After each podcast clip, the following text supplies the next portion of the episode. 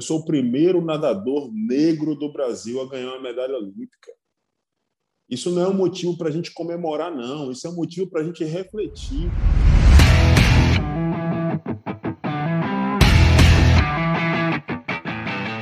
Estamos aqui em mais um episódio, mais uma edição, toda sexta-feira, né, do Arena B News. A gente traz hoje um medalhista olímpico baiano, Edivaldo Valério, ele foi medalhista em Sydney nos anos 2000. Em 2000, Sydney, ele recebeu a medalha de bronze pelo revezamento dos 100 metros livres e também tem uma medalha de ouro pelos 50 metros livres nos Jogos Sul-Americanos. Tudo bem, Edivaldo? Tudo bom, Lara. Satisfação aí, tá é, podendo bater um papo sobre a minha trajetória esportiva e falar um pouco sobre os Jogos Olímpicos, né? Pois é, estamos em meio de Olimpíadas. Com a gente aqui também, claro, Emerson na operação e Léo Souza, meu companheiro de arena. Tudo bem, Léo? E aí, Lara, e aí, gente? Fala, Edivaldo, bem-vindo. E vamos nessa, que tem muito assunto, né? Pois é, só lembrando, mais uma vez, o episódio vai estar disponível depois no streaming de sua preferência, no Spotify. Tem lá Arena B News, o episódio completo. E a gente vai começar aqui agora esse bate-papo com Edivaldo, que já estava conversando um pouquinho com a gente sobre o cenário brasileiro de natação atualmente. Edivaldo, vamos começar logo. Você falou já de, de Olimpíadas, vamos começar logo falando um pouquinho. O que, é que você tem achado da performance do, do Brasil nesses Jogos Olímpicos até o momento, na natação? É, especificamente aí na natação, eu acho que é, é um resultado ainda pequeno para o que a gente tem hoje de é, material humano. Né?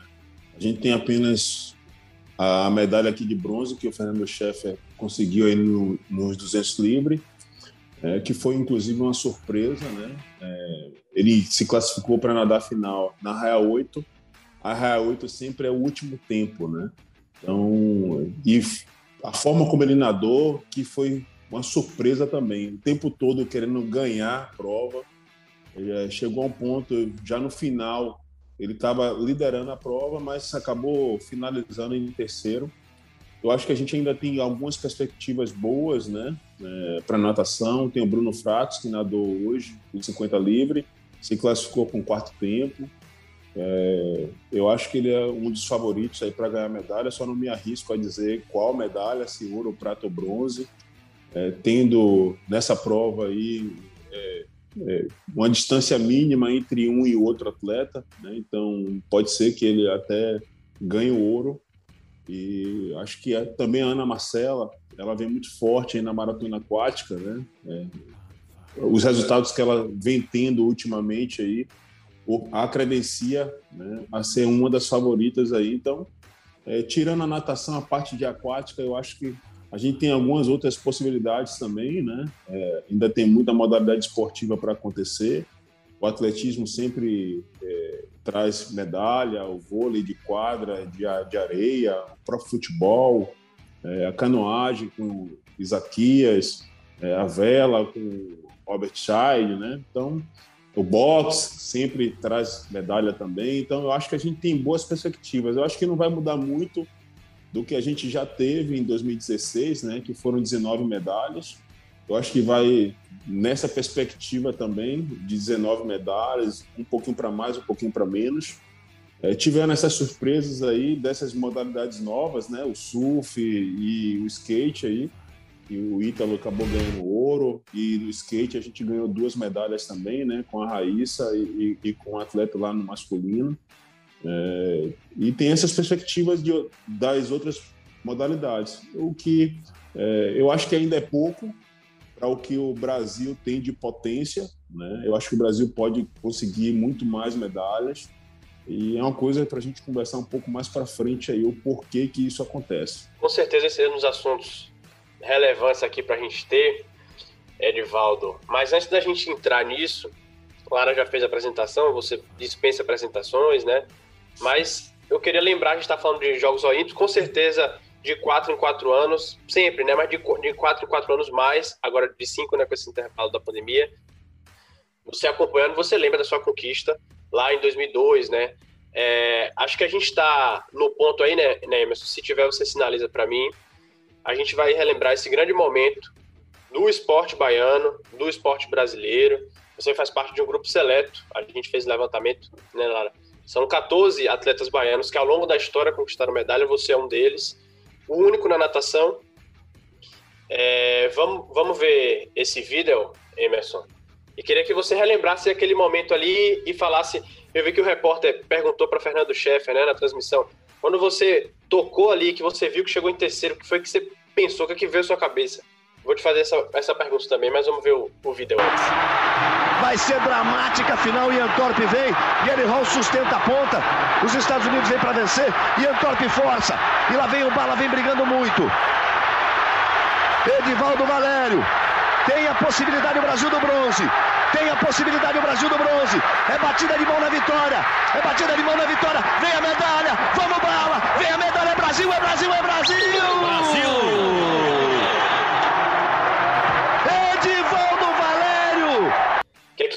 Você pensou na, naquele momento ali que bateu a mão na, na borda final ali, Edvaldo? Bom, é, primeiro participar dos Jogos Olímpicos é uma grande realização, né?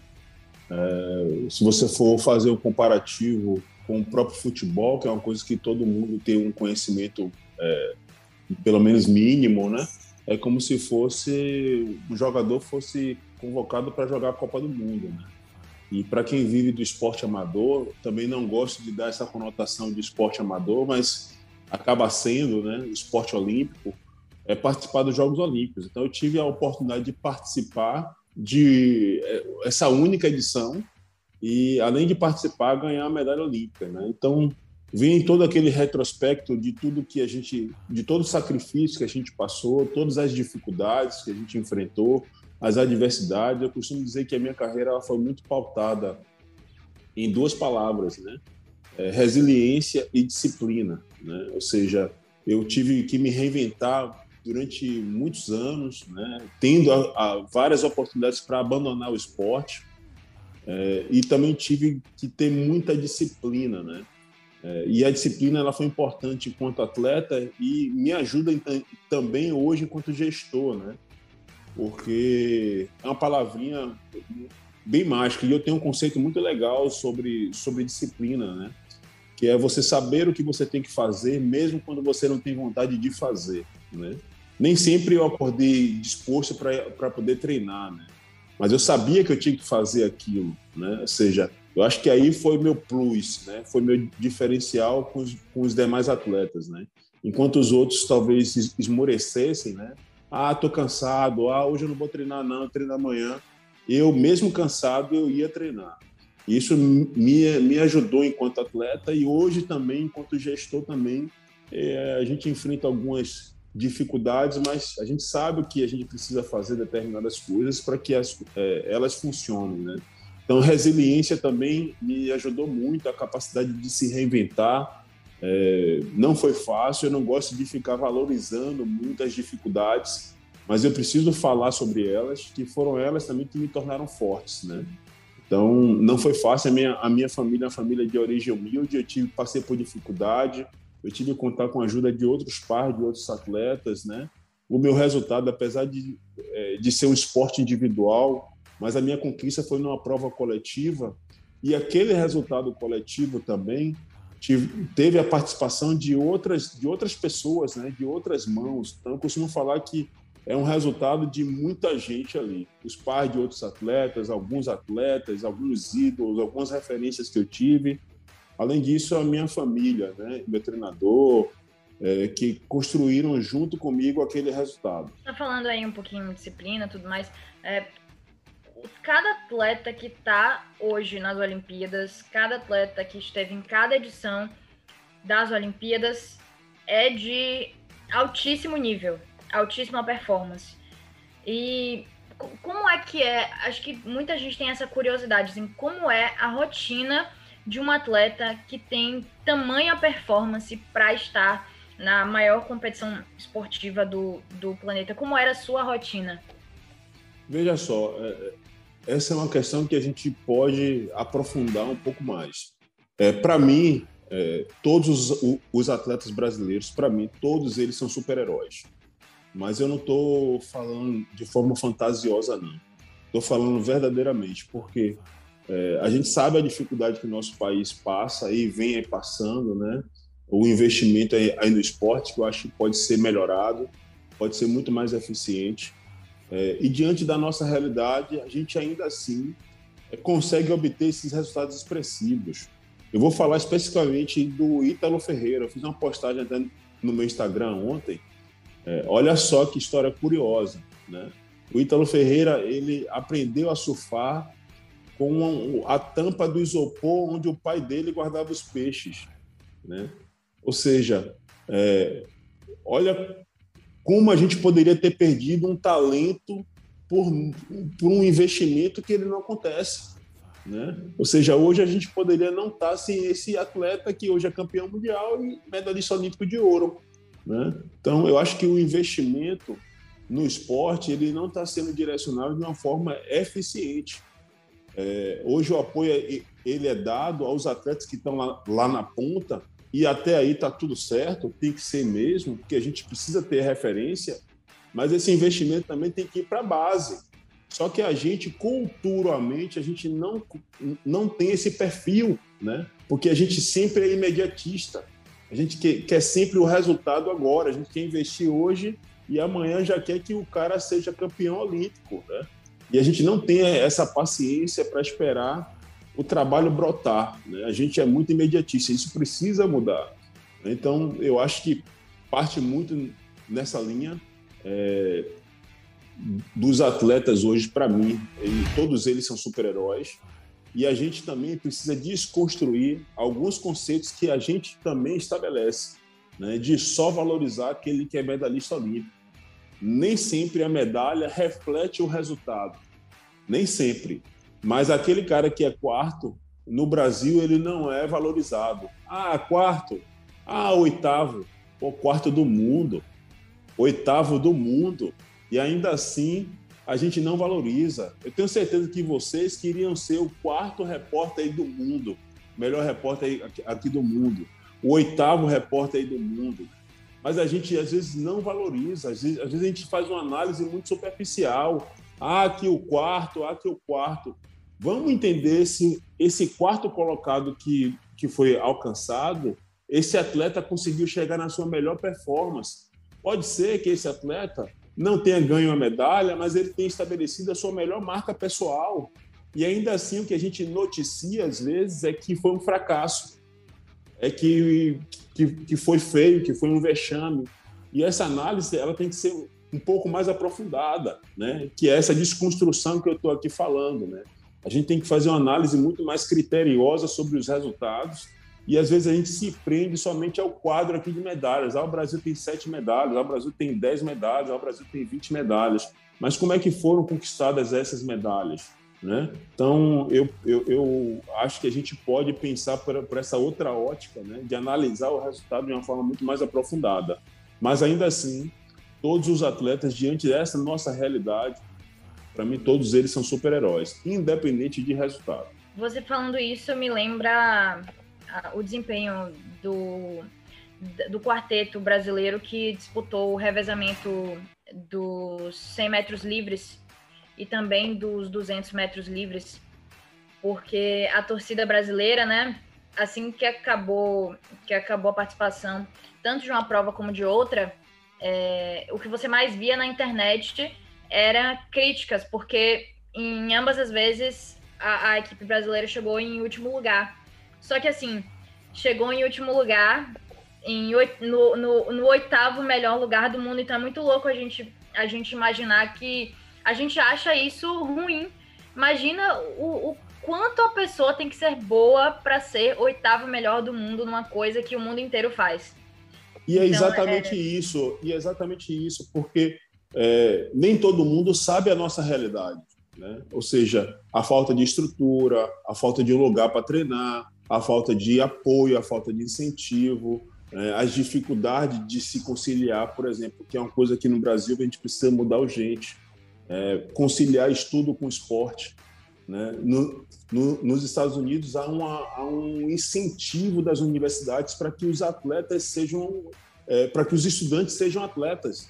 Né? E aqui eu, em alguns momentos, inclusive, é, fui reprovado em algumas disciplinas porque eu estava viajando, competindo e representando o país. Né? Então, é, isso mostra o distanciamento, e por isso que eu digo que, diante da nossa realidade, todos esses atletas, para mim, todos eles são super-heróis diante da nossa realidade.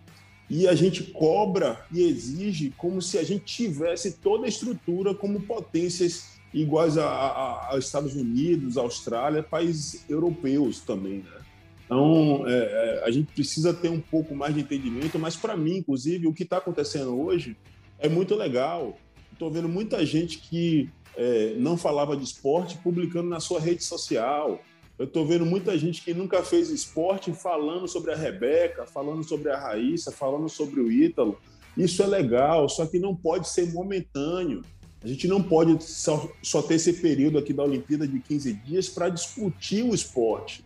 Né? A gente precisa entender a importância do esporte, inclusive, no desenvolvimento da sociedade. Né? Porque o esporte, além dos, de todos os valores, ele tem três importantes valores para o desenvolvimento da sociedade. Que o esporte está promovendo saúde, o esporte educa e o esporte também ajuda na questão da segurança pública, tirando o menino da marginalidade. Então, são três pilares importantes para o desenvolvimento da sociedade: promoção da saúde, educação e segurança. E a gente não valoriza é, da forma correta o esporte. Né? E aí a gente tem esses investimentos que, na minha opinião, eles são feitos de forma equivocada, né? Porque não adianta a gente somente investir naquele atleta que, que já chegou, mas e a construção? Aquele atleta aqui da base que pretende chegar lá. Se ele não tiver apoio, se ele não tiver estrutura, não vai chegar nunca.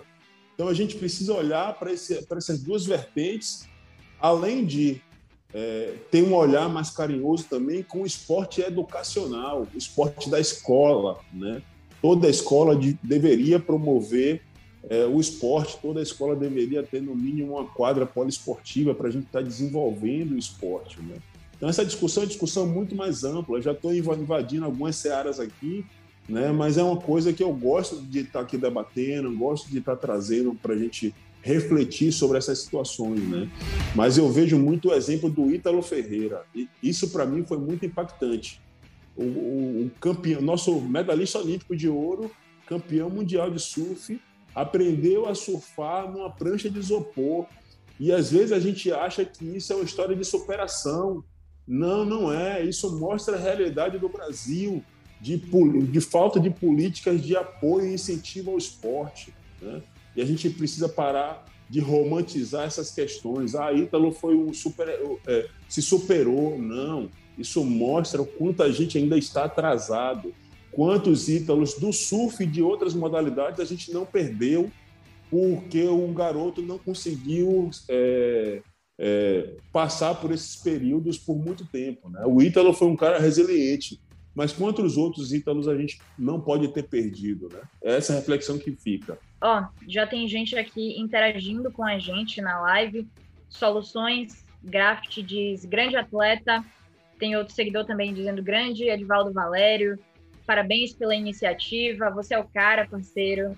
Várias pessoas. Já se você tiver alguma dúvida, você que está assistindo a live, pode mandar para a gente, que a gente fala aqui a pergunta para nosso atleta. Bom, Léo, com você. Edivaldo, é, gostei muito do que você falou desse ponto aí de, de, não romantizar, porque de fato é um, é um ponto delicado, né? Porque de fato é, a história, por exemplo, a gente sabe, você, eu ouvi recentemente uma entrevista sua, você é, já ficou em hotel escondido, porque não tinha como pagar a hospedagem, né? É, vencer essas barreiras é, é algo muito bonito, é algo que tem que ser valorizado, mas de certa forma, acho que ao mesmo tempo a gente tem que se envergonhar de um, atleta, um talento, né? Alguns conseguem furar a bolha, mas quantos são desperdiçados, né? Como você falou. Agora eu queria que você falasse, é, como a gente falou lá no início, você é o único baiano medalhista é, olímpico e a gente teve agora um outro baiano na natação disputando, que foi Breno Corrêa. É, ele fez parte do, do revezamento que ficou em oitavo. Como vocês falaram, são os oito melhores do mundo. Inclusive, nas Olimpíadas, eles passaram para a final, né? Tem esse detalhe. Queria que você analisasse um pouquinho a, a Olimpíada que ele fez até agora e falasse um pouquinho desse atleta.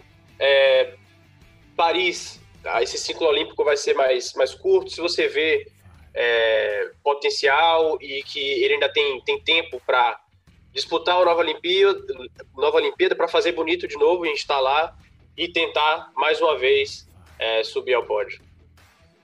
Veja só, eu acho que tem tempo para tudo, né? É, eu acho que para Paris aí a gente vai ter três anos aí, né, em função de Tóquio ter, ter é, está sendo realizado em 2021, né? Ou seja, Paris vai para 2024, continua em 2024. Eu acho que dá tempo ainda, mas a gente precisa hoje é, ter uma reflexão de uma forma muito ampla e muito corajosa também, né? Porque eu fico pensando é, de 2016 que foi a Olimpíada aqui no Rio de Janeiro, que foi que a gente fez para 2020? Né?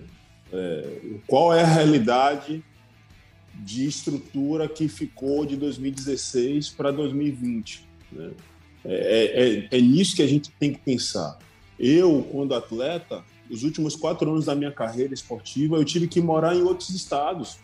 Eu morei dois anos em Belo Horizonte, em, em Minas Gerais, e morei dois anos no Rio Grande do Sul, em Porto Alegre, né? Porque aqui na Bahia a gente tinha essa dificuldade de se ter apoio e patrocínio. É, é, e aí tem outra discussão aí que é uma discussão talvez é, desigual, né? Porque é, eu acho que tem muita coisa concentrada no futebol, né? É, eu adoro futebol, eu sou consumidor aqui do futebol, eu gosto de assistir na minha casa futebol. Mas, mas eu acho, eu sou Bahia. É, tô, ah. Eu tô melhor do que o vice, né? Tô melhor do que o vice. Ainda perdendo alguns jogos aí, mas ainda, ainda assim a gente tá melhor. Mas precisa melhorar muita coisa.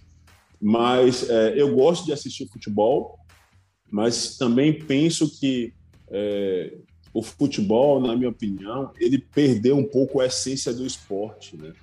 o futebol, para mim, acho que ele acabou virando mais um negócio do que o próprio esporte. Você pega um garoto de 8 ou 10 anos de idade, você pergunta para ele o que é que ele ser, o que é que ele quer ser.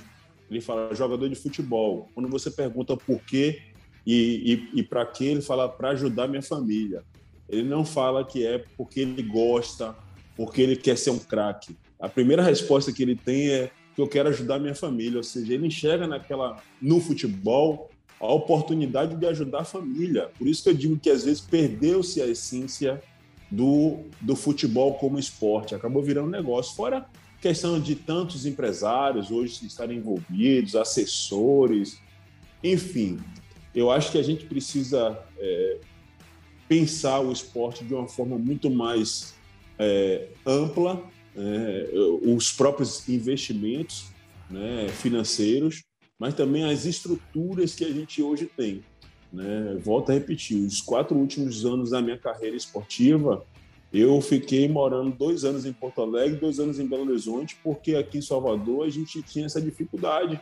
Né? Breno Correia, a mesma coisa. Já faz alguns anos que ele está morando em São Paulo ou no Rio de Janeiro. Ana Marcela, mesma coisa. Teve que sair, já tem mais de 15 anos que Ana Marcela não está aqui na Bahia. Alan do Carmo saiu recentemente. O Isaquias Queiroz, que é o nosso multicampeão, não não está mais aqui na Bahia. Eu acho que o único remanescente mesmo é o Robson Conceição, né, que está aqui treinando com Dória, mas veja quantos atletas a gente não consegue segurar no nosso estado por falta de estrutura, né, por uma política de esporte que eu acho que é, precisa ser repensada. Sim. É, eu queria que você voltasse um pouquinho para para a questão do, da, do cenário atual da, das, da, da natação. A gente conversou no início sobre o cenário nas Olimpíadas e eu queria que você falasse um pouquinho de Sheffer, porque é, é o que você falou, ele veio assim, se classificou em, em último, chegou em terceiro numa medalha completamente inesperada. Você acha que ele talvez seja o, o nome é, é, é, é muito novo ainda, né? Então tem é, a, a, a tendência é que ele tenha muito a crescer. Você enxerga ele hoje, talvez, como assim, o um nome mais promissor da natação no Brasil? Eu acho que ele é um dos nomes. O próprio Breno Corrêa também, baiano, é outro grande nome. Eu acho que essa renovação ela está acontecendo, mas ela está acontecendo ainda em, em passos é, muito lentos, né? É, talvez muito em função disso que eu estou trazendo aqui, né? É, do investimento ele está sendo é, feito somente para o atleta de performance, né? E até aí está tudo certo, ele tem que ser feito mesmo. Mas a gente tem que ter um olhar para a base, né? para essa renovação. Por isso que é, às vezes é outra discussão que eu trago. Eu estou aqui hoje para trazer temas para a gente refletir. Né? O Brasil não tem a, né? É, é, é, o Brasil ele não tem a cultura de valorizar os seus ídolos, né? que é outra coisa que, na minha opinião, é errada. Né? Por exemplo, no meu caso específico, eu sou o primeiro nadador negro do Brasil a ganhar uma medalha olímpica. Isso não é um motivo para a gente comemorar, não. Isso é um motivo para a gente refletir. Depois de tantos anos, tantos anos, é, Edivaldo Valério foi lá e ganhou uma medalha olímpica, se tornando o primeiro nadador negro do Brasil a ganhar uma medalha. Poxa, vamos pegar esse cara aqui e vamos levar ele para rodar o Brasil para trazer uma história real de dificuldade, de incerteza, de insegurança, sabe? Uma história real. A minha história não foi uma história de novela, né? Que no final todo mundo se dá bem. A minha história foi uma história real sem ter garantia de que um dia eu pudesse ser campeão. Né? Mas eu fui lá e fiz. Eu tive disposto a pagar o preço. Né? Será? A gente vai esperar mais quanto tempo para ver um, um, novo Edivaldo Valério, né? um negro? Né? Eu não quero nem entrar para essa questão racial, que eu acho que essa discussão racial é, é, é, é, outro tema que não é só racial, é uma questão social também. Porque a gente tem poucos negros hoje dentro do esporte de alto rendimento. Né? É, e aí a gente precisa novamente repensar. Estou falando o tempo todo em repensar, repensar, repensar. Mas de fato a gente precisa pensar nisso, né? Dentro desse universo, o Brasil hoje tem uma população de 220 milhões de habitantes. 220 milhões de habitantes, 55% dessa população é negra, né? Ou seja, 120 milhões, a maioria. Na Bahia esse índice ainda é maior, 82, 83% da população é negra. Por que, que a gente não consegue revelar um novo Edivaldo Valério diante desses números? 82%, 83% da população do, é, da Bahia é negra, né? ou seja, tem alguma coisa errada. E a gente não pode esperar mais tanto tempo para surgir um novo Edivaldo Valério. A gente precisa fazer algo diferente do que está aí. É, com certeza, como você falou, isso aí dá pano para muita manga, mas eu quero aprofundar, mergulhar um pouquinho nesse tema racial, social, dentro da natação, que a gente sabe que sempre foi um, um, um esporte muito elitista, até porque aqui na Bahia a gente vai falar disso também, por exemplo, a gente não tem muitas piscinas olímpicas, né? Na periferia, muito menos, né? E a gente, a gente viu recentemente, agora nas vésperas é, dessa Olimpíada, uma discussão muito forte com relação à touca, né? A touca que permite que, que homens e mulheres com cabelo afro, com black, né? É a, touca, a, a touca mais apropriada para esse tipo de cabelo. E a desculpa que a, a Federação de, de Natação deu para não permitir esse tipo de touca foi um negócio meio questionável, assim, de que é, não, não era algo natural do cabelo, enfim. Queria que você comentasse esse tópico específico da touca, mas também mais um ponto que reflete toda essa questão do racismo no esporte, né? É, se você for analisar, é, a gente tem poucos atletas negros com referência, né? Por exemplo, na minha própria época, a minha referência enquanto atleta era o Gustavo Borges, né? Mas era uma figura bem distante, né? Eu, eu tô aqui na Bahia, Gustavo Borges era de São Paulo, mas era um ídolo muito distante. Por isso que eu falo às vezes que a gente é, precisa valorizar o nosso ídolo mas eu tive em Gustavo Borges uma referência.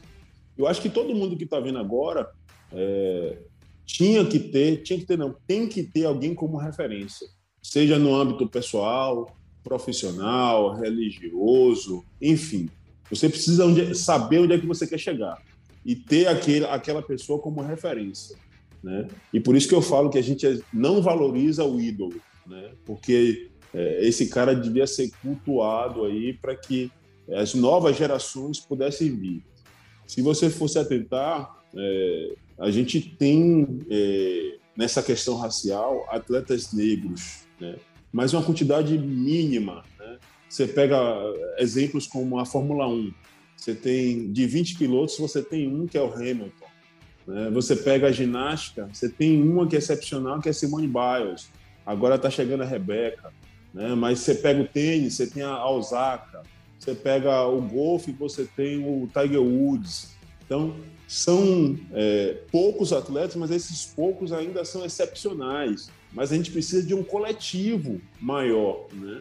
É, e eu acho que a gente precisa sim repensar, porque se você for analisar é, toda a estrutura física aonde se pratica o esporte, ele está dentro dos clubes quase sempre. Né? E a população mais carente não tem acesso. Né? É, não tem acesso. Então, como é que a gente vai estar tá dando oportunidade, criando possibilidades para é, é, é, o Brasil e a Bahia, na verdade, ela sempre foi um celeiro de grandes atletas. A gente já mostrou isso e a gente vê brotando o tempo todo atleta, né? Olha, olha Isaquias como ele começou, né? Usando aquelas canoas lá do interior, cara. Hoje o Isaquias é um multicampeão aí.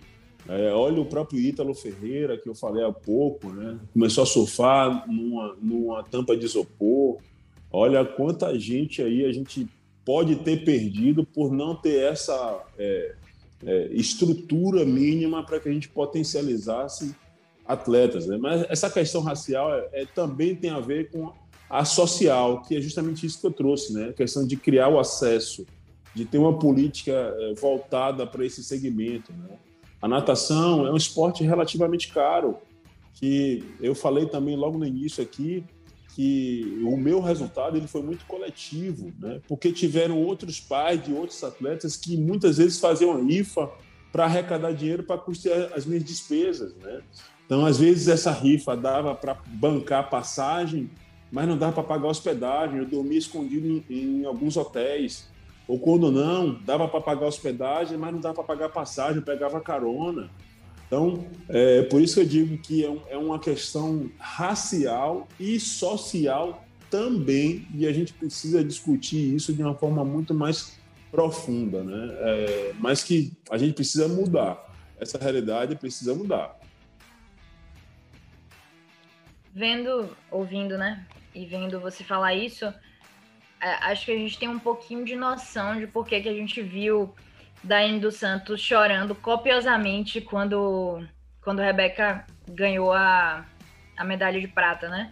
E todo o discurso que ela fez, que é nessa mesma linha do que você, do que você fala aí, de ter um modelo, de, de saber valorizar os ídolos, de entender toda a questão social, racial por trás. Mais comentários? Val Me permita aqui, me permita aqui, só, Diga, pode falar. Só para só não perder a linha aqui de raciocínio, sabe o que é que é, o meu medo disso tudo que eu estou falando é tipo assim, ó, a Raíssa ela foi medalhista olímpica de prata com 13 anos. Com 13 anos. Uma, uma garota, uma garota, uma, uma criança. Né? Sabe qual é o meu medo? Que em 2024, em Paris, ela já chegue, ela vai ter 16 anos e ela já chegue com tamanha responsabilidade de ser campeã. Ou seja, é, e se ela não for, Olha a cobrança que virá para cima dela. É, é, me chama a atenção o que aconteceu com a Simone Biles, né? É, ou seja, até os fortes correm o risco de sucumbir a essa questão da pressão psicológica e dessa cobrança desenfreada que a gente mesmo faz é, com alguns atletas. Né? A Simone Biles não tem que provar mais nada para ninguém mais nada, mas ainda assim ela é cobrada como se ela tivesse que provar ainda que ela é uma multicampeã. E eu tenho medo que isso aconteça com a Raíssa, né? uma garota de 13 anos que arrebentou, merecidamente ganhou a prata, mas tenho esse medo de que em 2024 é, a gente não respeite esse processo de evolução da garota. né, e que a gente já coloque nas costas dela uma responsabilidade que não é para ela ter. Né? Ela foi disputar a final, eu até postei aqui no meu Instagram, ela dançando, ela brincando de forma leve, né? como as pessoas rotularam até ela, né? a fadinha, a fadinha. E é assim que ela tem que se comportar, né? E a gente entender que ela ainda está nessa construção enquanto atleta. Né? Sim, sim, com certeza. É, é, essa, essa questão de, de Simone Biles realmente é, é completamente absurda. Como é que as, como é que o contexto, o universo conseguiu fazer uma pessoa que é simplesmente a maior ginástica da história se sentir tão pressionada, tão cobrada, tão na, na exigência de fazer um desempenho 100%, que ela precisou desistir de justamente aquilo que é o propósito de tudo. É, bom, como eu estava falando, a gente tem, tem mais comentários aqui. Val Mariotti diz: parabéns a todos os atletas, vocês são heróis. Infelizmente, não temos investimentos nem continuidade nos projetos de esportes. Edvaldo, você acha que você, você fala muito dos, dos problemas que a gente tem no investimento ao esporte. Você acredita que de quando você você foi atleta, de quando você é, é, foi para as Olimpíadas, foi para os Jogos Sul-Americanos, para hoje, já houve evolução nesse investimento, nessa importância que o país dá é, a, a investir no, nos atletas, na estrutura que dá a eles? É, eu não posso negar que é, houve sim políticas de evolução nesse sentido. Né? É, antigamente não tinha, por exemplo, um apoio do governo federal, até mesmo estadual, com Bolsa Atleta. Né? Na, lá naquela época isso não existia. Mas também a gente precisa pensar por uma outra ótica. Né? É, cada vez mais a gente está vendo menos estrutura, né? menos espaço físico. E eu estou falando especificamente da Bahia. O que é que eu estou querendo dizer com isso? É, a gente, os clubes sociais eles estão sumindo, eles estão fechando, eles estão quebrando. Cada vez mais a gente tem menos clube social, né? Ou seja, cada vez mais a gente tem menos estrutura ainda. E nessa contrapartida, a gente vê todos os condomínios hoje, os prédios, subindo com a estrutura mínima de piscina, de academia, de uma quadra, de um ginásio, enfim. Né? Então, como é que você vai atrair esse, esse possível atleta para uma estrutura realmente que possa proporcionar uma performance? Né? Então, eu acho que é, a gente eu percebo que houve essa evolução na parte do incentivo, mas eu acho que como é feito, ela está está sendo feita de forma equivocada. A gente tem que valorizar os nossos atletas de referência. Eu falei, inclusive, que a gente precisa tê-los como referência, mas a gente precisa fazer investimento também na base.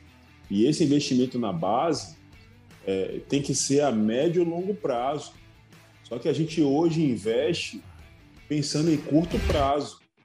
Né? E a gente também pensa que é, ah, é, é muito custoso. Não é custoso, isso é um investimento. Né? Eu, eu, o que me chama a atenção é, por exemplo, hoje dos Jogos Olímpicos. Como a conquista desses atletas tem mobilizado as pessoas, né? gente que nunca praticou esporte, falando sobre a Rebeca, por exemplo, Olha a alegria das pessoas falando sobre a Rebeca. Muito brasileiro se enxerga na Rebeca, né? Negra, pobre, que passou por tanta diversidade, foi lá e venceu, né? Ou seja, olhe quanto exemplo o esporte pode trazer de benefício, além dos valores que eu falei um pouco mais cedo, né? Então, eu acho que a gente precisa também repensar novamente toda essa questão estrutural aí de políticas de incentivo ao esporte.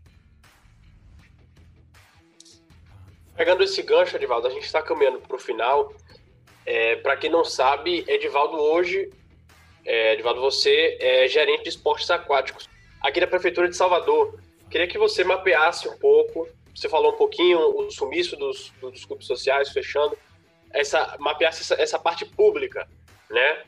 De, do incentivo ao esporte aquático, de estrutura, qual é a realidade hoje? É, a pessoa, o jovem que quer nadar, né? É, quer competir, é, onde é que ele vai ter acesso? Quantas piscinas? Aqui falasse um pouco também sobre o, o seu trabalho. Você está desde quando lá na, na gerência? É, aqui eu vou falar especificamente aqui da Arena Aquática, que é onde era o antigo clube português, né? Fica aqui no bairro aqui da Pituba. Eu acho que a prefeitura não é não é não é porque eu tô aqui na prefeitura, mas eu preciso falar sobre é, essa política que a prefeitura vem desenvolvendo justamente com a arena aquática. Né? Eu acho que é um projeto inovador, é, ousado, corajoso, né? que aqui é, volta a repetir.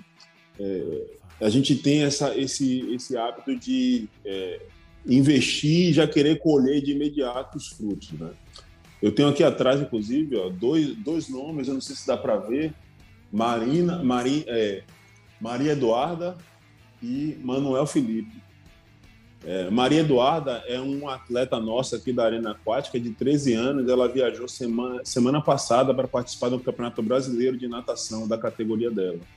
Manuel hoje está em Recife, nadando o Campeonato Brasileiro também da categoria dele.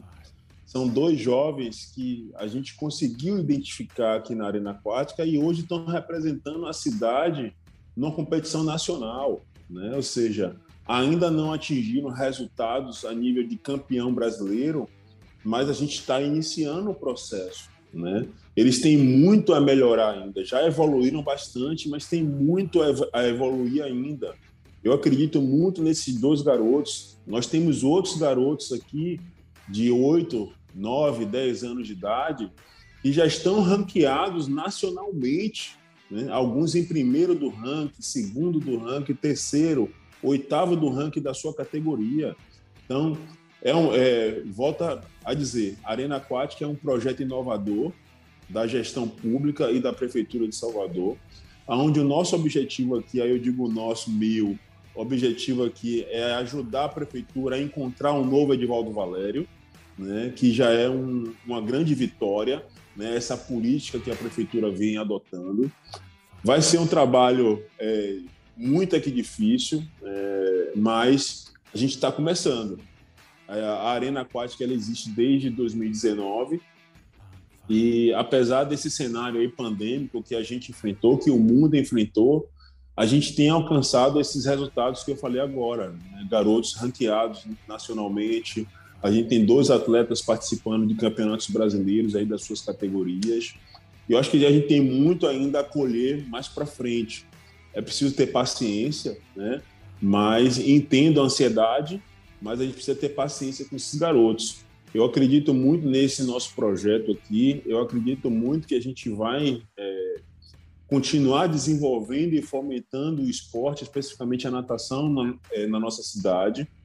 É, só que é um projeto embrionário, né? A gente está começando, mas já, tamo, já estamos colhendo esses frutos. E a perspectiva é de que daqui a um tempo a gente possa aí estar tá comemorando e vibrando por um atleta sair daqui da Arena Aquática Salvador. Maria Eduarda e Manuel Ah, vou anotar aqui com carinho. Guardar esses nomes. Bom, é, antes da gente começar a live, Edvaldo falou que a gente tinha, tinha programado assim um tempo mais ou menos, a gente falou, vamos, vamos ver se a gente faz 40 minutos, mas ele falou que, que era pouco tempo para o tanto de assunto que tinha, e realmente é pouco tempo para o tanto de assunto que tinha. Infelizmente, vai ficar assunto para uma próxima oportunidade. O esporte no Brasil, o investimento que tem, o investimento que falta ter, é, o cenário que a gente tem hoje de atletas é, é um, um assunto sem fim que rende bastante então a gente adoraria recebê-lo de novo em outra oportunidade, Edvaldo. E é isso, a gente vai chegando ao fim da nossa live. Mais uma vez, lembrando que estaremos em podcast, o Arena B News, no Spotify. A partir de segunda-feira, o episódio já está disponível por lá. Edvaldo, muito obrigada pela sua participação. A gente, a gente adora, eu falo pro Léo também, porque eu sei que ele também, a gente gostou muito de, de escutar o tanto que você tem de conhecimento sobre, sobre o esporte brasileiro, principalmente sobre a natação. Muito obrigada. Eu queria agradecer a oportunidade aí, saudar a todos aí que acompanharam a live, né, e me colocar à disposição para sempre que possível a gente estar tá discutindo sobre o tema e falar cada vez mais sobre o esporte. Muito obrigado. Obrigada, Emerson, que estava com a gente na live foi a parte da operação e, claro, a meu companheiro Léo Souza, de todas as sextas-feiras. Muito obrigada, Léo. Valeu, Lara, e muito obrigado, Edivaldo. Sempre, sempre não, né? Porque é a primeira vez, mas sempre porque vão ter mais vezes. muito bom conversar com você. Daqui a uns meses vamos repetir também, que ficou faltando o assunto, rende muito. Você é uma pessoa, é, além do que tudo que você representa, você é muito inteligente, você fala muito bem, então rende de fato o papo. Mas para frente a gente repete a dose, quem sabe também no estúdio, presencialmente. E obrigado para todo mundo que acompanhou a gente aqui e que está nos ouvindo, né? Chegou até aqui no episódio. É isso, tchau, tchau e até sexta que vem. Fiquem de olho nas redes sociais, arroba Bocão News no Instagram, porque por lá a gente divulga durante a semana qual vai ser o horário da próxima live e quem vai ser o entrevistado da sexta. Até a próxima.